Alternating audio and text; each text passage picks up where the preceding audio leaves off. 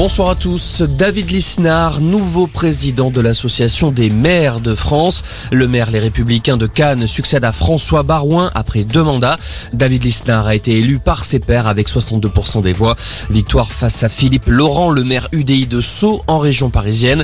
Je serai le garant scrupuleux de l'indépendance de l'AMF. Elle ne fera l'objet d'aucune manœuvre extérieure et en interne, a assuré David Lisnard à l'issue de l'annonce des résultats.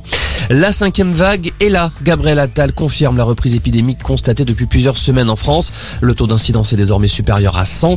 Selon le porte-parole du gouvernement, nous avons de bonnes raisons de penser que la cinquième vague n'emportera pas tout sur son passage, grâce notamment à l'augmentation de la vaccination.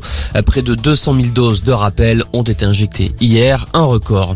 Deux militants de l'ultra-droite interpellés, l'un à Montauban, l'autre en Gironde. Les deux hommes sont accusés d'avoir appelé à des actions violentes sur l'application de messagerie cryptée Telegram.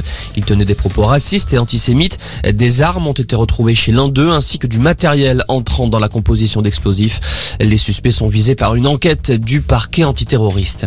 En parallèle, le ministre de l'Intérieur Gérald Darmanin dissout le groupuscule d'ultra-droite, l'Alvarium, basé à Angers. Un groupe qui propage un discours assimilant l'immigration et l'islam à des menaces que les Français doivent combattre. L'Alvarium a été impliqué dans des faits de violence. Quatre supporters d'Angers en garde à vue après les incidents face à l'OM en marge du match de Ligue 1 entre les deux clubs fin septembre. Selon le procureur, les mises en cause angevins sont entendues pour avoir pénétré sans autorisation dans l'enceinte sportive et avoir troublé la rencontre. Et puis une révolution dans le concours Miss France. Les candidates auront cette année pour la première fois un contrat de travail. C'est ce qu'a annoncé aujourd'hui lors d'une conférence de presse Alexia Laroche-Joubert, présidente de la société Miss France. Euh, concrètement, cela signifie que les candidates seront payées en bonne et due forme. Voilà pour l'info. Excellente fin d'après-midi.